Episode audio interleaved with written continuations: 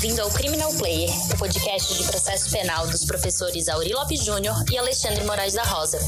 O Criminal Player é um apoio da Emais Editora. No site www.emaiseditora.com.br você encontra material de qualidade e gratuito.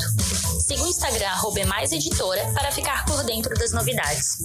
Você pode seguir também o Instagram dos professores Auri Lopes Júnior, arroba Auri Lopes JR, e Alexandre Moraes da Rosa, arroba Alexandre Moraes da Rosa, para ficar por dentro de tudo o que acontece no mundo do processo penal. Olá, ouvintes do Criminal Player. É uma alegria estar aqui de novo hoje com vocês. E vamos falar com Paulo Tiago Fernandes Dias, com o qual eu tive a possibilidade e a alegria estar na sua banca de dissertação na PUC do Rio Grande do Sul, cujo trabalho era indúbio pro societar. Na época ainda, a gente já estava falando, depois já contar a história certinha, na época nós vínhamos criticando a isso, mas nós não tínhamos um, um, uma dissertação acadêmica, que depois se transformou em livro, e agora já está na segunda edição, pela EMAIS, é, que tivesse trabalhado de maneira profunda a questão. O objeto do trabalho do Paulo foi esse, a dissertação foi aprovada com com muita muito, muito alegria e muito reconhecimento pela banca, e depois esse reconhecimento redundou em citações no Supremo Tribunal Federal, pelo ministro Gilmar Mendes, hoje o livro do Paulo tem sido uma referência obrigatória em quem está continuando a estudar e lutando pela, pela superação desse adágio, dessa, dessa maneira fácil de decidir. Então aqui nós convidamos hoje o Paulo, que é professor no SEUMA e na Unisuma, que é professor e também doutorando pela Unicinos, está acabando o doutorado dele. Então, seja muito bem-vindo, Paulo, para falar conosco sobre o teu livro, sobre, a, sobre a, o impacto do Indúbio para a Sociedade e nessa reviravolta que aconteceu. Professor, é, mais uma vez é um prazer conversar com o senhor. É, muito obrigado pela oportunidade de vir aqui falar do, desse trabalho. Eu gostaria de, já de deixar claro assim que quando a gente leva um trabalho para uma banca, a gente sempre está com aquela pressão e as críticas construtivas que o senhor fez em banca foram assim muito importantes para que eu pudesse de certa maneira depois aproveitar aquele trabalho que eu havia feito na dissertação, não é exatamente igual à dissertação. E aí eu tirei um ano já dentro do doutorado, é, que eu engatei o mestrado no doutorado e aí aproveitando ah, aquelas orientações que o senhor me fez, eu comecei a fazer aqui alguns apontamentos, né, até para tentar também adaptar o formato dissertação para que ele fosse né, compatível com também formato livro. E felizmente, né, eu falo com toda sinceridade, até para minha surpresa, o livro vem tendo uma boa aceitação.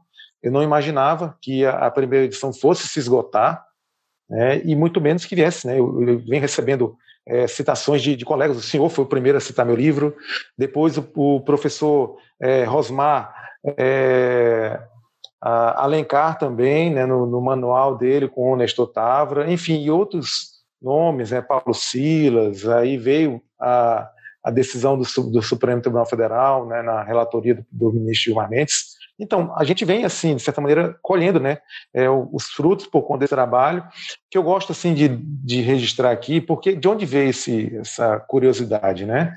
Veio como advogado, né, e nem tanto como professor até faço assim uma é, um meia culpa né, em relação a isso, porque foi atuando como advogado em que um processo em que eu tinha uma pessoa como testemunha e vítima e ela foi depois denunciada, sem em nenhum momento ter sido tratada como acusado da investigação. E aí, quando a apresentação da resposta à acusação, a juíza, no caso, ela recebeu com base no indúbio para a sociedade. E eu vi como aquilo era violento né? Porque você estava diante de, de uma, um conjunto muito grande de ilegalidades, né? E aí quando você vem e recebe aquele tipo de resposta em um ato decisório, eu comecei a ter aquela, aquela preocupação, mas vem cá, como eu nunca critiquei isso? Como eu nunca despertei para justamente essa armadilha, né? Porque é muito fácil você lançar mão de algo que aparentemente transmite alguma coisa, mas como o professor Fauzi fala, é uma regra sem enunciado. Isso é tão grave, não né? Diz nada. É tão grave que eu, uma vez eu era juiz já em, há muito tempo, e eu também nunca tinha me dado conta disso. O legal é que a gente pode, com a vida, aprender, né? E se dar conta e, e ter coragem de, de, reconhecer os erros. Eu fiz uma sentença quando eu era já juiz em, na vara criminal em 2008, e eu usei o duplo para societar. E eu mandei para o Auri, o Auri assim, mas como, como o Auri que participou da banca, o Auri que foi teu orientador, como que tu estás usando isso? Eu também não tinha me dado conta. E aí foi ali que eu parei para estudar, tinha, tive contato com o Salah, a gente depois escreveu em Dúbio Pro Réu com H e E, L, L, em que nós citamos também o teu, o teu trabalho no sentido de poder, nessas últimas edições, para poder mostrar como esses, esses adágios, essa facilitação, faz com que o papel do juiz seja rebaixado. Ele evita entrar em qualquer discussão e usa uma cláusula genérica, como você bem coloca ali, das, das próteses de sentido, do, do, do, dos adágios, e que com isso facilita a vida. Ele joga, joga com essa questão, não analisa justa causa no recebimento da denúncia, não analisa é, as, as matérias levantadas pela defesa, com singelo argumento de que há um indúbio pro societário. Então, conta para nós, onde é que é o fundamento desse indúbio pro societário? Eu sempre pergunto nas palestras, tá? Você está falando do pro societário, qual é o fundamento disso? Tem algum fundamento? O fundamento dele é justamente na presunção de culpa. Né? Assim como o indúbio pro réu ele é fundamentado na presunção de inocência, ou como preferem alguns, de não culpabilidade, né? seguindo a literalidade da Constituição, o fundamento do indúbio pro societar, ou indúbio contra réu, que foi uma terminologia que se tentou também trabalhar durante aquelas reformas processuais penais levadas a cabo ali pela Alemanha nazista, no período é, de assunção do poder pelo, pelo regime comandado pelo Hitler, é, e acabou não vingando, porque o termo né, indúbio contra réu acabou não vingando, mas o espírito dele, digamos assim, ideológico, ele ficou mantido. Então, tudo você tinha ali, é, era jogado sempre o interesse nacional, o interesse estatal, o interesse coletivo contra um, aquela pessoa que estava sempre colocada individualmente na, nas cordas pelo Estado. E aí isso vem, de certa maneira, é, se refletindo, né? Você vê, por exemplo, o, o Vincenzo Manzini trabalha assim também, com essa perspectiva, é, e outros nomes que foram sendo perpetuados aí pela nossa tradição também, né, de vários doutrinadores que foram estudar fora e acabaram também repetindo é, e mantendo essa tradição nas, nos nossos escritos e também por meio de julgados. Né? Se sou, é, eu estou analisando, por exemplo, um dos casos da Olga, né? E em nome da ordem pública, que também é uma variação do hindu procetate, né? já que você coloca sempre uma ordem metafísica de supostamente interesse nacional, que você não utiliza nenhum tipo de metodologia, nenhum tipo de pesquisa para aferir de onde é que vem esse interesse coletivo, quem participou dessa, dessa digamos, desse escrutínio para dizer, olha, sim, nós temos aqui dentro de uma comarca o interesse coletivo nesse sentido. Então é tudo muito lançado.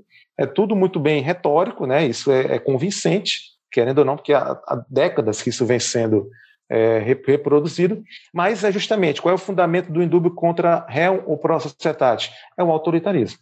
Esse autoritarismo fica muito evidente porque não há fundamento legal e se joga com, com citar, citar, citar, se citar, se citar, se quando você pergunta, tá, e qual é o fundamento legal? Onde é que está previsto? Ah, tem a ordem pública, a, a, o dever de segurança, tudo bem, isso está previsto na Constituição, com uma cláusula que é uma cláusula de direito individual, que é a única existente, que é a presunção de inocência.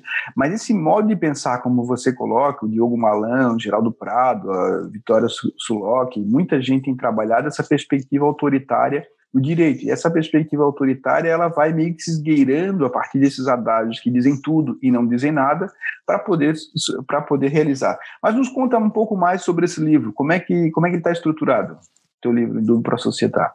Aí o livro agora na segunda edição, é, que também foi mais uma vez uma provocação sua e mais uma vez eu lhe agradeço aqui. É, que é contar, fazer pela fazer, oportunidade, né? Fazer parênteses, né? Eu disse, eu falei, fazer parênteses Porra, Tiago, tem que fazer um livro, cara, tem que fazer. Tá todo mundo pedindo livro, todos os alunos, eh, os advogados, os, os juízes, promotores, todo mundo quer saber, afinal de contas, não é pouca coisa ter sido invocado como fundamento de uma decisão da Corte Suprema e uma, uma, não uma decisão qualquer, né, mas uma decisão que muda o, o destino de um, de um, processo penal.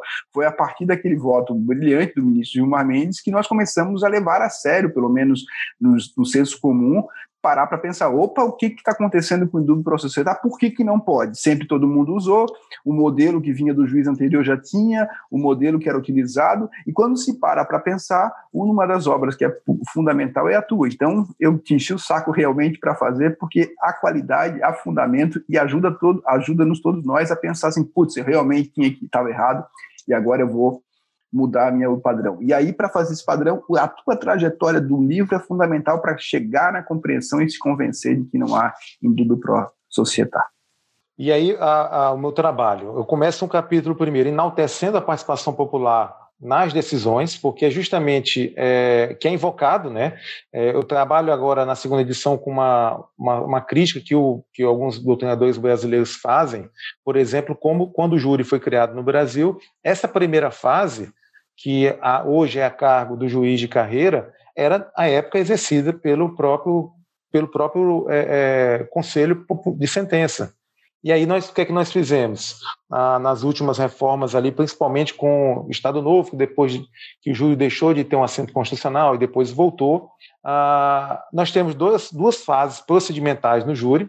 A primeira, que é mais extensa, Olha só a contradição. Ela corre perante a presidência do juiz é, de carreira e somente na segunda, que é quando geralmente a decisão de pronúncia ela ganha seu protagonismo e deveria exercer um papel até mesmo de filtro né, constitucional, democrático e convencional a acusações infundadas, ela acaba servindo apenas para lançar essas pessoas a mais uma etapa de mais um processo. Ainda que eu defenda que o procedimento do júri, que na verdade o júri seja uma garantia, mas não necessariamente o seu procedimento, a gente pode fazer essa diferença, né? porque na verdade o júri vem na Constituição, mas o seu procedimento está no Código de Processo Penal, que o senhor, professores, é, o Salar, como o senhor mencionou hoje, dentre tantas outras é, pessoas, vem justamente criticando todo esse Frankenstein autoritário que é o Código de, de, de Processo Penal nosso. Então, começo com essa abordagem né, sobre essa primeira etapa do procedimento do júri, falo depois acerca da, das reflexões que a gente deve trabalhar, por exemplo, entrando um pouco aqui na, nas perspectivas hermenêuticas, eu tento desconstruir, porque não basta a invocação dele, ele é invocado como uma espécie de princípio. E torna a coisa assim, um pouco mais agressiva para a gente, porque para que a gente possa falar minimamente em algo como princípio, ele tem que fundar algo. E o hindu procetate, ele não funda nada. Porque se ele sequer tem enunciado, como que ele pode dar origem a alguma coisa, né? Então, trabalho com essa crítica também, entrando em critérios de valoração probatória, depois retoma aquela discussão que, ao que parece, vai continuar, ainda que a gente entre em toda essa americanização, como fala o professor Jacinto, do processo penal brasileiro, essas discussões acerca de verdade e sistemas processuais penais, pelo que parece, ainda vão continuar sendo trabalhadas, porque como nós estamos pulando para toda essa adoção, sistema, é, mecanismos negociais, sem uma teoria geral para isso. Então, enquanto que nós temos uma teoria geral do processo penal que discute sistema, que discute verdade ou não verdade na, no processo penal, quando a gente ingressa de cabeça nessa americanização, a gente ingressa sem fazer o básico. Né? E aí, por fim, eu trabalho justamente é, é esses requisitos que seriam indispensáveis para o pronunciamento, né? os indícios suficientes de autoria e prova da materialidade. E aí, é interessante só mencionar agora, talvez um dos últimos julgados que tenha sido relatado é, pelo, pelo ministro Celso de Mello, ele justamente é, é, trouxe a imprestabilidade do induprocetate para justificar ou para legitimar uma decisão de pronúncia que havia sido embasada apenas em elementos coletados na fase de investigação preliminar. O ministro Gilmar Mendes reforçou, né, ratificou novamente a, a, confiança no nosso trabalho, e aí, por é, maioria absoluta, se não me engano, foi por unanimidade, no habeas corpus, foi concedida a ordem ao paciente. Então, assim, é, professor, é, da minha parte, é, é, uma responsabilidade que só vem aumentando. Tá? Ah, o senhor lembrou assim da, da, dessa questão, né? E a, a, gente fala assim, mas por que, você escolheu o júri? Porque o júri tem dois procedimentos né, dentro de um. Então seria talvez o procedimento em que menos motivo você tivesse, né, supondo que exista algum motivo, para apelar a algo tão desprovido de conteúdo. Né? Então, mas infelizmente você tem hoje o Induprocetate em ações ou processos de impeachment, em processos de improbidade administrativa e em praticamente tudo que é processo penal, é, seja ele do tribunal do júri ou não. É, é uma discussão que, que, sim, o coração é o autoritarismo. E isso é muito legal, assim, porque você vai em qualquer direito sancionador, o teu livro tem essa perspectiva de mostrar que em qualquer direito sancionador, esse viés autoritário aparece de maneira culposa, de maneira dolosa, a partir de requisitos retóricos lançados sem fundamento, que é a ideia do duplo societar. A gente está aqui num papo curto, num tiro curto, mas para mostrar fundamentalmente que essa é uma discussão que não é só da decisão de pronúncia, mas também ela vai espraiando efeitos no modo como se decide a partir de regras gerais, como a prisão preventiva né, e, e todas as demais hipóteses. Para isso, Tiago, o, o, livro está saindo pela EMAIS, né? Você vai ter o lançamento, já está na pré-venda lá no site emaiseditora.com.br e também no seu Instagram. Então a gente vai aqui, é, quem quiser acompanhar o Paulo, o Paulo é um, um o Instagram dele, é, o Paulo vai ter, é, vou, vou contar para vocês qual é o, o, o, Instagram dele, que é Paulo Tiago com THF. Você pode seguir o Paulo lá nas redes sociais. É um grande parceiro, um grande colega que ajuda todos nós a pensar. Estudantes de Direito adoram esse teu livro. Eu tenho sido, tem sido uma leitura muito obrigatória para entender esse, essa mentalidade autoritária que às vezes fica muito no abstrato e quando tem evidências como você fez ela mostra um caminho adequado nessa nossa luta pelo devido processo legal. Então, seja muito bem-vindo, Tiago, obrigado por participar. A palavra é tua para que nós possamos é, ir adiante. Ah, me conta uma coisa, me conta uma coisa, vale a pena. Quem está pesquisando doutorado aí? Tem mais uma, alguma novidade daqui no futuro? Conta para nós. Ah, bom, é, no doutorado lá em Direito da Unicinos eu estou sob orientação do professor Vedi, é, Miguel Vedi, e aí eu estou trabalhando justamente o recrudescimento do autoritarismo mediante o ativismo judicial. Então eu faço o trabalho com a perspectiva do autoritarismo como um sinônimo de desigualdade, e aí eu tento investigar essas desigualdades que foram fundacionais, né, digamos assim, da própria América Latina, mas especialmente do nosso caso. Então, trago a hipótese da escravidão, a, a, a influência da Inquisição e principalmente como a Inquisição mirou suas garras para as mulheres, então tem toda essa carga também de violência de gênero, questões socioeconômicas e como isso acaba se refletindo no sistema é, criminal, que é o meu foco, porque o sistema criminal ele vai acabar sendo, como o professor Barata faz, uma manutenção do status quo. E eu estou tentando defender justamente que o sistema criminal ele não apenas vai manter essas desigualdades, ele vai potencializá-las. E aí é esse meu trabalho, fazendo uma análise de alguns julgados, né, um pouco mais antigos do Supremo. E mais uma vez eu só posso assim a minha palavra para, para contigo é agradecimento, né, por tudo que tens feito, pelo teu trabalho também como não só como magistrado, mas como escritor. O senhor falou aí do livro do Hindu Pro Real. Eu tenho o livro aqui também. Eu comprei aquele que vocês trabalham a questão do fascismo, é, que eu estou utilizando na tese. Então, assim, eu tenho a agradecer pelo espaço, pela confiança, pelas críticas, pelos puxões de orelha, assim, no sentido para a gente movimentar. E também mandar um abraço muito grande para toda essa equipe da Editora Mais, que é muito qualificada, especialmente com quem eu tive contato, né, a, a Fernanda e a Laura, que foram, assim, de, primeiro, de uma capacidade técnica de entendimento de como funciona tudo isso, e também muito agradáveis no trato. Tá? Então, da minha parte, é só agradecer. Obrigado, parceiro, e a, a capa ficou linda, acompanhe lá, vai ver o site. Tamo junto. Até a próxima, Tiago. Valeu, Paulo. Um abraço, professor.